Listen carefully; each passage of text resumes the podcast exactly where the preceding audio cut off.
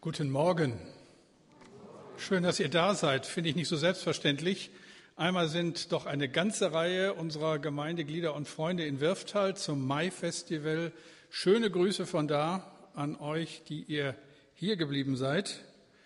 Das ist das eine. Und dann so ein verlängertes Wochenende hat natürlich auch immer wieder den Reiz, das Glück woanders zu suchen als hier in diesen Räumen. Das sei den Lieben gegönnt. Aber schön, umso schöner, dass ihr da seid. Und deswegen kriegt ihr auch die Premiere mit, die erste Predigt über das Glücklichsein. Und vielleicht geht ihr ja ein bisschen glücklicher nachher nach Hause, als ihr gekommen seid. Wäre schön. Erstes Thema, was zum Leben, Lieben und Lachen nötig ist. Also ums Glück soll es gehen in den nächsten Wochen. Nicht um ein billiges Glück gehabt, nicht über das Glück als Produkt des Zufalls, also nicht über Lottoglück, und auch nicht über das vierblättrige Kleeblatt. Nein, es soll um Glück gehen, das kaum zu beschreiben ist, unfassbar. Grund unserer Freude ein Leben lang und weit darüber hinaus. Ich weiß nicht, wie es euch gegangen ist, aber mir ging schon im ersten Gottesdienst so und auch jetzt im zweiten bei den herrlichen Liedern, wenn ich mir bewusst mache, was wir da singen, wenn ich dann manchmal gar nicht weiter singen kann, weil ich euch singen höre, dann ist das so ein Glück, das mich schier überwältigt, das mir die Stimme verschlägt. Es ist gut, wenn wir zufrieden, glücklich und mit viel Freude unterwegs sind, denn es gibt so viele lange Gesichter und so viel Unzufriedenheit in dieser Welt, auch in der Kirche. Wie viele Gottesdienste, wie viele Gemeindeveranstaltungen in unserem Land vermitteln eben nicht den Eindruck von Glück und Zufriedenheit. Zu oft müssen Menschen, die Jesus nicht kennen, den Eindruck gewinnen, als wäre die Nachfolge eine überaus schwere und bedrückende Art zu leben. Dabei, so bin ich überzeugt, haben doch Christen allen Grund, sich zu freuen. Oder ich frage euch, wenn sich die Kinder Gottes nicht freuen, wer soll sich denn dann freuen? Eure Begeisterung kennt keine Grenzen.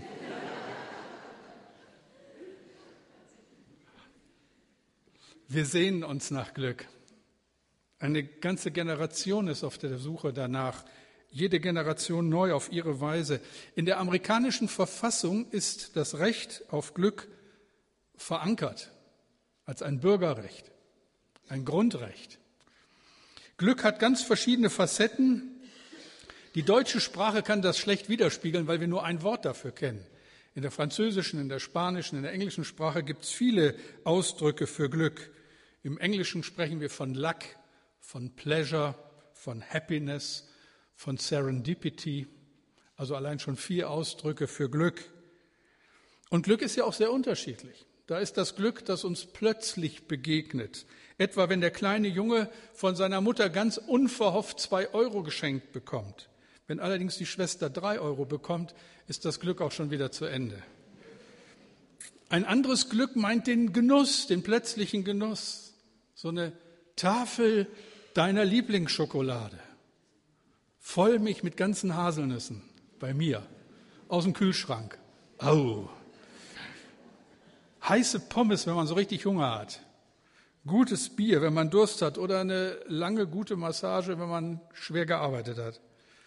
Glück ist das Staunen über einen besonderen Moment, den Sonnenuntergang, den einmaligen Sonnenuntergang, den man festhalten möchte. Das Ankommen auf einem Berggipfel, das unglaubliche Konzert. Glück ist das Jubeln von 40.000 Menschen beim Pokalsieg ihrer Mannschaft in Berlin. 5 zu 2. So ein Tag, so wunderschön wie heute. Gestern Abend war er dann nicht mehr so schön. Das war aber dann auch eine andere Mannschaft. Glück hat so unterschiedliche Facetten. Glück war zu allen Zeiten ein Thema und es gibt unzählige Mythen über das wahre Glücklichsein. Glück ändert sich. Eckhard von Hirschhausen der mit seinem Buch über das Glück so bekannt geworden ist, schreibt über das wechselnde Glück. Glück ist ein unsteter Geselle. Mal bist du Taube, mal Denkmal. Dauert immer einen Moment, bis man merkt, worum es hier geht. Also Glück lässt sich nicht beliebig vergrößern. Ein Glas Rotwein lässt dich glücklich den Abend beschließen. Viele Gläser Rotwein sorgen nur für einen dicken Kopf. Kurzfristig ist das Glück. Das Eis beim Italiener, das Wochenende am Meer, der gute Film im Fernsehen und ehe man sich versieht, ist alles schon wieder Geschichte. Langfristig ist das Glück, um das es in diesen Wochen geht und damit auch in dieser Predigt. Und dazu möchte ich euch einladen. Es soll um das Glück gehen, das Ursache unserer Freude ist. Als Christen müssen und dürfen wir von der Freude reden, denn der, um den es geht, die Mitte unserer Freude, wurde angekündigt auf eben diese Weise. Vor 2000 Jahren klang es über die Wiesen von Bethlehem, freut euch, denn euch ist heute der Heiland geboren. Wenn das kein Grund zur Freude ist. Uns fällt doch auf, wie traurig es zugeht.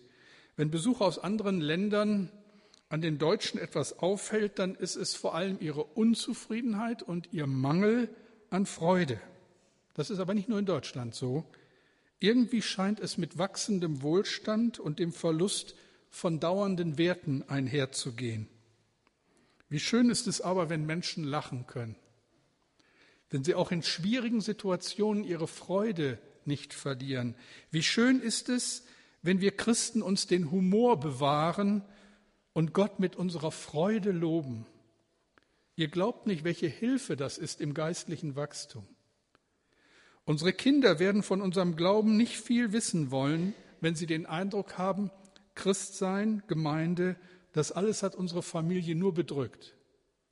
Welchen Eindruck vermitteln wir einer nachrückenden Generation von unserem Glauben? Ich glaube, dass das großen Einfluss hat auch auf das, was wir sagen und nicht sagen.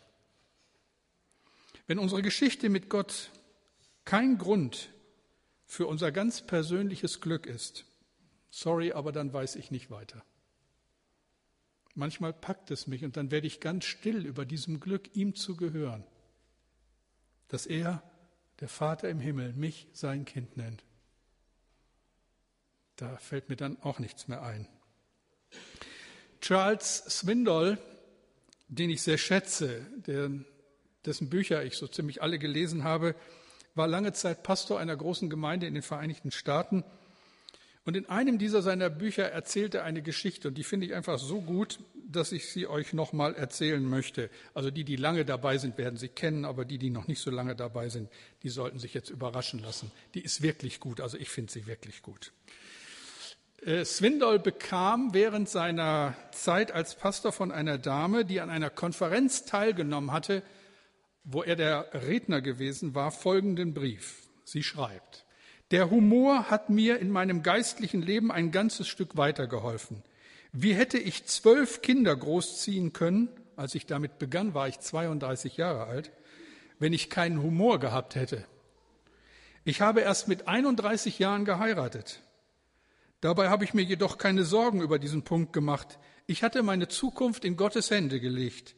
Aber ich muss dazu sagen, dass ich jeden Abend eine Männerhose an meinem Bett aufhing, dann niederkniete und betete, Vater im Himmel, hör meine Bitte und gewähre sie, wenn es geht.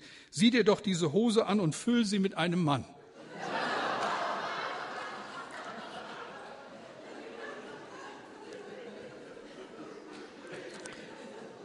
Als ich diese Geschichte das erste Mal las, ging es mir so, wie es euch jetzt geht. Und deshalb zähle ich sie auch nochmal. Aber die ist noch nicht zu Ende. Sie geht noch weiter. Am nächsten Sonntag las Swindoll diesen Brief in seiner Gemeinde vor. Unter den Zuhörern befand sich ein Vater mit seinem Sohn im Teenageralter.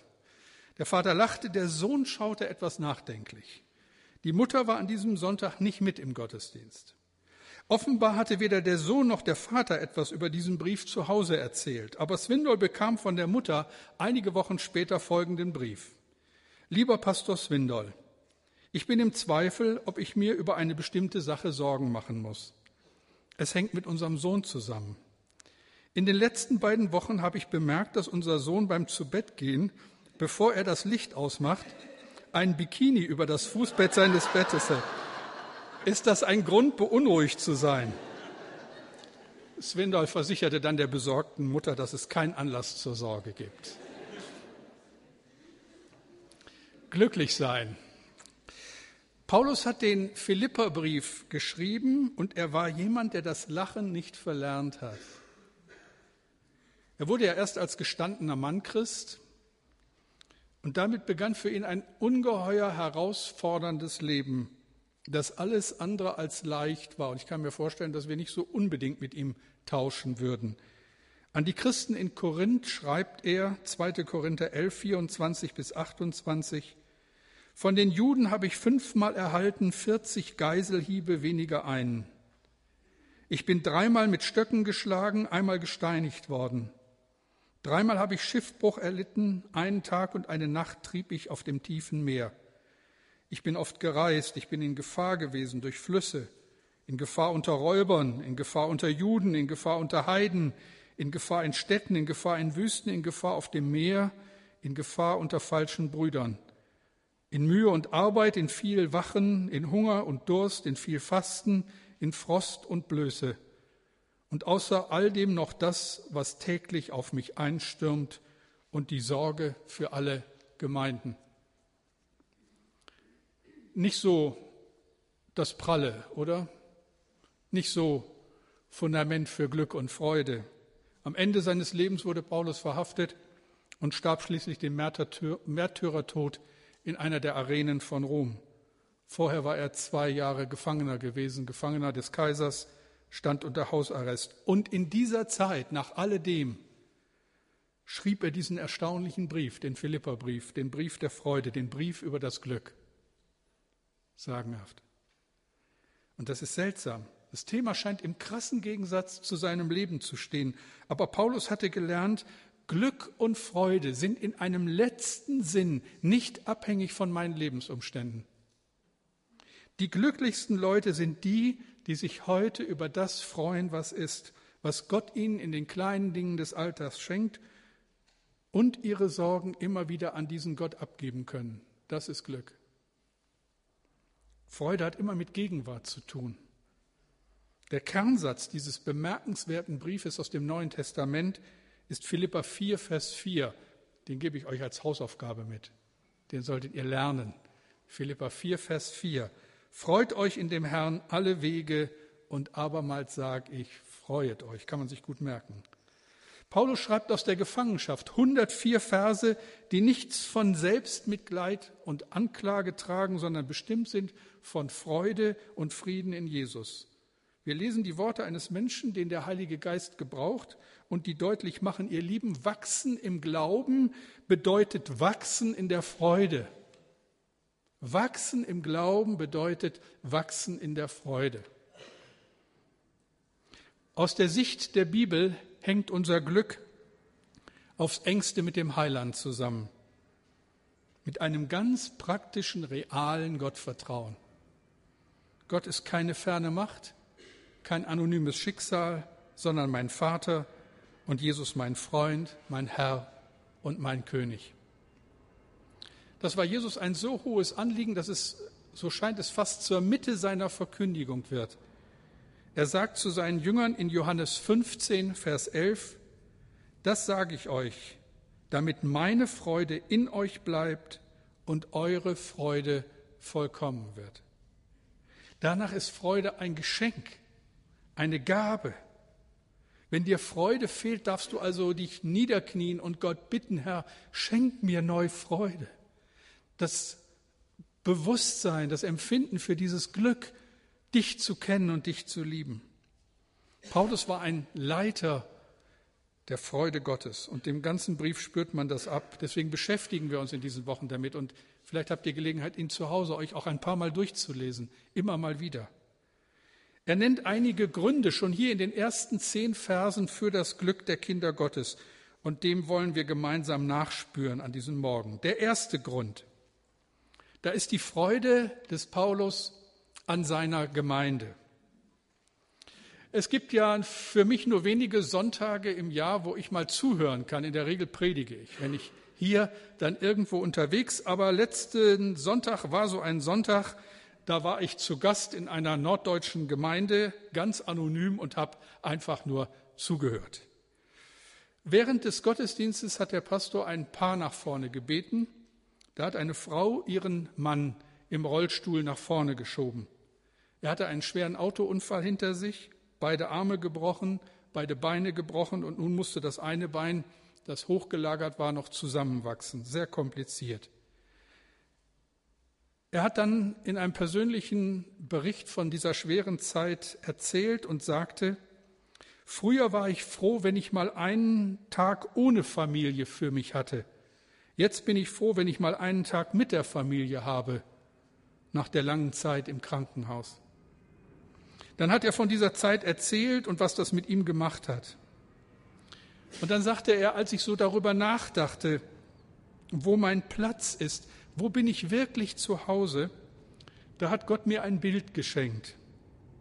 Es war nicht, wie ich es erwartet habe, mein Zuhause, es waren nicht die Freunde, es war kein anderer Platz. Was Gott mir gezeigt hat, war meine Gemeinde, die Kirche, zu der ich gehöre, der Platz vor dem Kreuz. Und dann sagte er mit Tränen in der Stimme zu uns, hier, diesen Platz, dieser Platz, wo ich jetzt in meinem Rollstuhl sitze, das war der Platz, den Gott mir gezeigt hat. Hier bin ich zu Hause. Und ich danke meiner Gemeinde, ich danke euch für alle Liebe und alle Fürsorge. Ihr Lieben, das ist Glück. Glück von einer anderen Qualität, einer Qualität, die fast wehtut. Paulus schreibt an die Gemeinde in Philippi, Philippa 1, Vers 1, Paulus und Timotheus, Knechte Christi Jesu, an alle Heiligen in Christus Jesus in Philippi. Das ist es. Der Apostel und seine Mitarbeiter stellen sich als Diener vor, und nennen die Gemeindeglieder von Philippi Heilige. Sie stellen sich als Diener vor und nennen die Gemeindeglieder Heilige. Irgendwo habe ich das schon mal umgekehrt gehört. Was sind Heilige? Wenn ihr europäische Kirchen besucht, findet ihr ihre Spuren überall. Es gibt hunderte von ihnen. Wir kennen den heiligen Augustinus, den heiligen Thomas, St. Martin, die heilige Clara, Sankt Benedikt. Aber keinen von denen kennen wir persönlich, denn sie sind längst tot. Aber ich kenne eine ganze Reihe Heiliger persönlich. Den heiligen Rainer, den heiligen Tim, die heilige Lena, die heilige Renate, die heilige Erika, den heiligen Jürgen. Soll ich weitermachen? Ja. Uh, sehr gut. Wie heißt du? Noch ein Heiliger. Wir sind schon eine Kirche mit besonderen Heiligen. Heilige, das bedeutet aussortiert, herausgenommen, ausgesondert für die Ziele und Gedanken Gottes. Es bedeutet für Gott bestimmt. Wenn du dein Leben ihm anvertraust und von neuem geboren wirst, dann bist du ein Heiliger. Du bist in den Augen Gottes heilig, du gehörst ihm. Jesus hat für dich diese Heiligkeit erworben. Du darfst Gott Vater nennen, das ist Glück, hundertprozentiges Glück. Was für ein Vorrecht. Wir hatten vor kurzem eine Sitzung von der ACK hier in Bremen, das ist der Arbeitskreis christlicher Kirchen, und da sitzen alle Vertreter der Kirchen. Und da saß auch der Propst der katholischen Kirche und berichtete von der Heiligsprechung zweier polnischer Brüder. Und das ist ein ziemlich aufwendiger Prozess. Da haben wir so ein bisschen rumgeflaxt und habe ich zu ihm gesagt, bei uns geht das schneller. Musste er lachen und mir recht geben. Nicht, weil wir so toll sind, sondern weil Gott uns das zuspricht, weil er uns so anspricht, weil Paulus seine Gemeindeglieder so anspricht. Ihr die Heiligen in Philippi, ihr die Heiligen in Bremen. Also freut euch, ihr Heiligen. Weiter nennen wir einen zweiten Grund für unser Glück, weil Gnade und Frieden in unserem Leben eine tragende Rolle spielen. Philippa 1, Vers 2. Gnade sei mit euch und Friede von Gott. Gnade ist das, was wir nicht verdient haben und nicht verdienen können. Gnade ist, dass du lebst und atmen darfst an diesem Tag. Das hast du dir nicht verdient. Das ist ein pures Geschenk. Und Friede, das ist Shalom. Das ist mehr als das, was wir so in unserer Sprache oft unser Frieden verstehen. Im Hebräischen bedeutet das eine Atmosphäre, eine Umgebung, in der jeder bekommt, was er braucht. Friede bedeutet Verstehen, Rücksichtnahme, Respekt. Friede bedeutet Einheit, Einklang, Eine gute Ehe, in der Friede herrscht, ist ein Stück Himmel auf Erden. Freundschaft in diesem Frieden ist ein Geschenk. Wenn du Menschen hast, in deren Gegenwart du diesen Frieden spürst, ist das Gnade. Gemeinde in diesem Frieden ist einfach schön und dann zieht es dich in die Gemeinde, da muss dich keiner überreden. Aber damit das so ist, dass die Beziehungen in Freundschaften, in Ehen und Familien so laufen, muss es erstmal in uns stimmen, muss Frieden herrschen in uns und in der Gemeinde, musst du Frieden haben. Ich wünsche dir an diesem Morgen den Frieden Gottes, Gnade und Friede, Grundlage für unser Glück. Und ein dritter Punkt, ein dritter Grund, den Paulus aufführt, wenn es um unser Glück geht. Danken schützt vor Wanken. Wenn äh, Leute alte Bilder hervorholen, alte Fotografien und sie betrachten, dann passiert immer wieder das, was wir gerne beobachten, dass über dem Betrachten dieser alten Bilder sich ein Lächeln aufs Gesicht stiehlt. So Erinnerungen, die hochkommen und man lächelt über das, was man sieht. Und dann sagt man, weißt du noch? War doch toll, oder? Paulus hatte zu seiner Zeit noch keine Bilder, aber seine Gedanken waren bei seinen geistlichen Schwestern und Brüdern in Philippi. Und deswegen schreibt er Philippa 1, Vers 4, Immer wenn ich für euch bete, tue ich das mit Freuden. Wow. Ich wünsche euch, dass wenn ihr in den Ferien seid oder unterwegs seid oder vielleicht in eine andere Stadt zieht und wenn ihr für die Gemeinde, die Paulusgemeinde, eure geistliche Heimat betet, dass dieses Denken an die Gemeinde auf euer Gesicht ein Lächeln zaubert. Das wäre toll, wenn das so ist. Ich tue es mit Freuden, sagt Paulus, immer wenn ich für euch bete. Wie wichtig ist das für uns und wie sehr müssen wir darauf achten, diese Freude zu bewahren. Nicht nur heute im Gottesdienst, heute Nachmittag, heute Abend, eine neue Woche. Ich wünsche dir diese Freude immer wieder. Ich wünsche diese Freude den Brüdern, die Donnerstag in die Gemeindeleitung gewählt werden, dass sie ihren Dienst wirklich mit Freude tun. Ich wünsche diese Freude den Brüdern, die nicht gewählt werden, dass sie sich darüber freuen, dass Gott es so gut mit ihnen meint. Ein vierter Grund für unsere Freude, für unser Glück. Viertens, unser Glück kommt aus der Gewissheit, Gott macht keine halben Sachen. Natürlich ist das Glück, das wir mit der Gemeinde haben, nicht unangefochten. Die lieben Schwestern und Brüder in Christus können uns ganz schön nerven. Und wir sie auch. Das beruht auf Gegenseitigkeit in der Regel. Paulus hätte allen Grund gehabt, sich nicht zu freuen.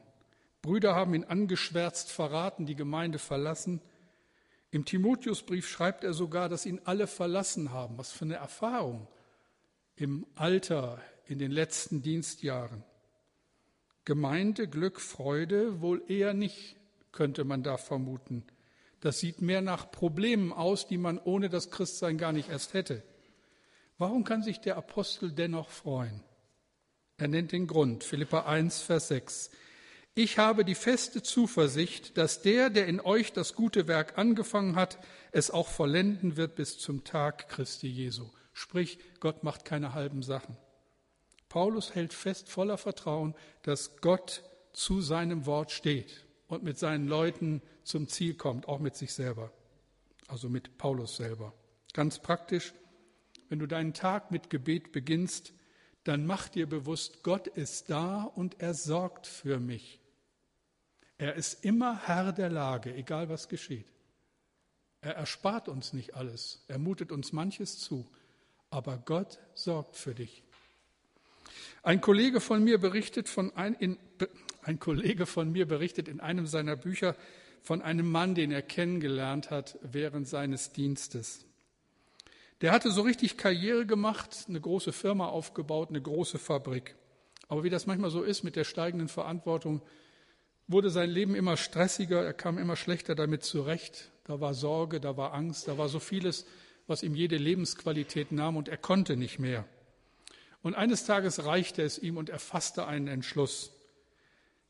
Er sagte, ich, über, gebe alles, was mich so sehr beschäftigt und ängstigt, an meinen Gott. Dieser Mann war Christ. Und dann betete er, so erzählte er es dann später, Herr, das Geschäft gehört jetzt dir. Alle Sorge, allen Stress und alle Ängste überlasse ich dir und deinem souveränen Willen. Von heute ab, Herr, bist du Eigentümer des Unternehmens. Amen. In der darauffolgenden Nacht schlief er nach langer Zeit zum ersten Mal wieder richtig gut. Aber dann, gegen Morgen, klingelte das Telefon. Die Polizei teilte ihm mit, dass es in seiner Fabrik brannte. Alles stand in Flammen. Also raus aus dem Bett, rein in die Klamotten und dann sah er die Katastrophe. Die Leute, die ihn beobachteten, stellten irritiert fest, dass ein Lächeln auf seinem Gesicht lag. Er sah das und kommentierte seine Reaktion mit den Worten, Gestern Nachmittag habe ich dieses Unternehmen an Gott ausgeliefert. Ich habe ihm gesagt, dass er jetzt der Eigentümer ist. Wenn er entscheidet, dass es abbrennen soll, dann ist das seine Sache. Es ist ja auch seine Firma. Ihr Lieben, das klingt verrückt. Ehrlich, verrückt. Aber es offenbart ein Geheimnis und ich würde gerne diesem Geheimnis, ich persönlich, mehr noch auf die Schliche kommen. Das Geheimnis eines tiefen Gottvertrauens. Es bedeutet, alles liegt in seiner Hand. Anders wäre Paulus verzweifelt. Das war einfach zu viel in seinem Leben. Aber er wusste, Gott macht keine halben Sachen. Und hier lag das Geheimnis für ein glückliches Leben.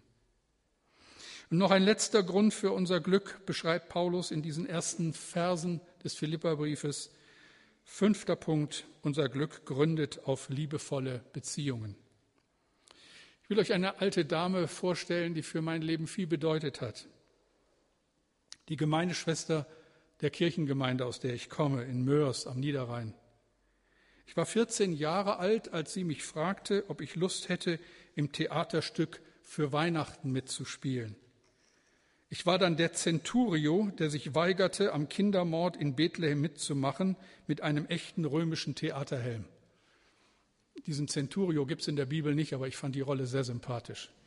Einer, der sich dagegen sträubt, der dann auch gefangen genommen wird und, und, und. Bis zu unserem, meinem Studium hat sich diese Frau um mich und einen Kreis von jungen Mitarbeitern gekümmert. Für uns hatte sie immer ein offenes Haus. Wir durften kommen und gehen, wann immer wir wollten. Vor einem halben Jahr habe ich sie besucht. Sie ist inzwischen über 80 Jahre alt, hört nicht mehr gut, sieht nicht mehr gut, aber ihre Freude, mich wiederzusehen, war berührend. 45 Jahre kennen wir uns und diese Frau war maßgeblich an meiner Entwicklung beteiligt. Paulus schreibt, Philippa 1, 7 bis 8. Es ist ja nicht erstaunlich, dass ich so von euch denke, denn ihr liegt mir ganz besonders am Herzen.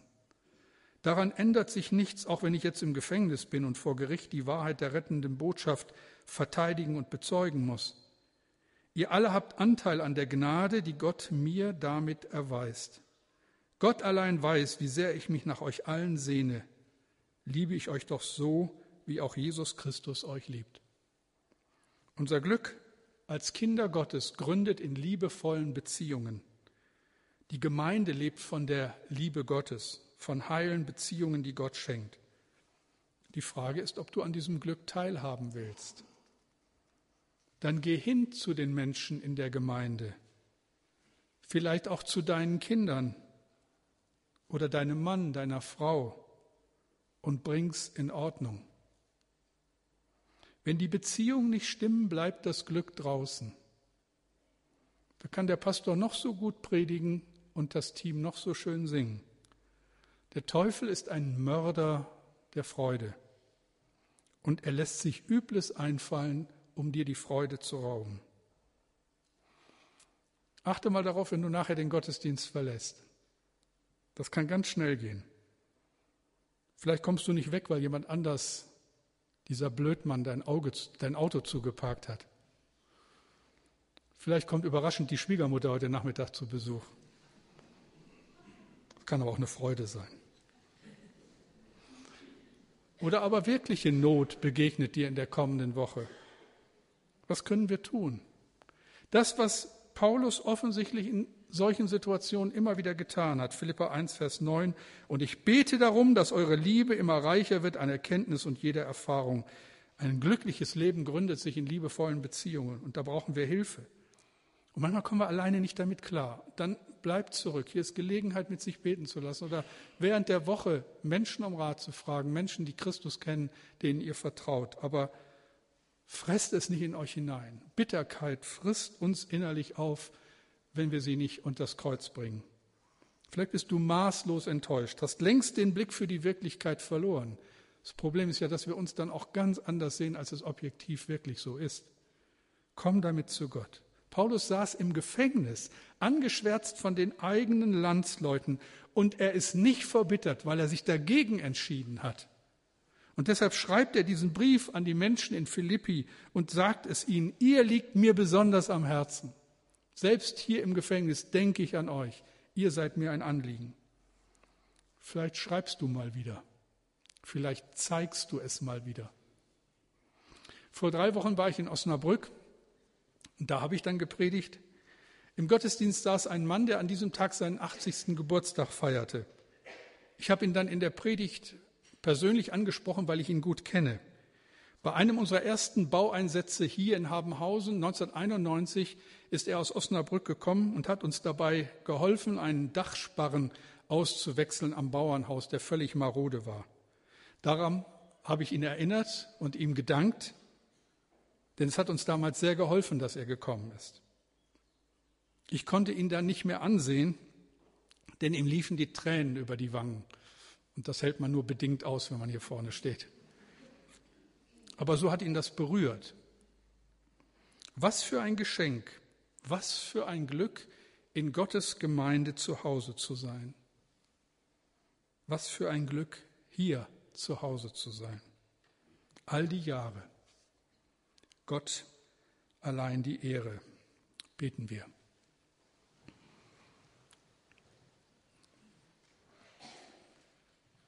Danke, Vater, für deine Fürsorge, deine Treue.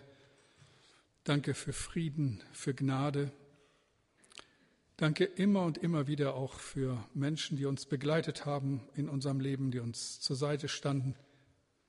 Danke für das Glück, ein Kind Gottes sein zu dürfen. Und wenn hier Menschen sind, die das nicht für sich in Anspruch nehmen können, die das gar nicht wissen, nie davon gehört haben, dann bitte ich dich, dass ihnen das einfach nachgeht und du ihnen begegnest dass wir so alle die Erfahrung teilen, was für ein Glück es ist, dich zu kennen, dich zu lieben und dir zu dienen. Danke für diesen Sonntag. Danke für deine Treue. Danke, dass du hier bist. Amen.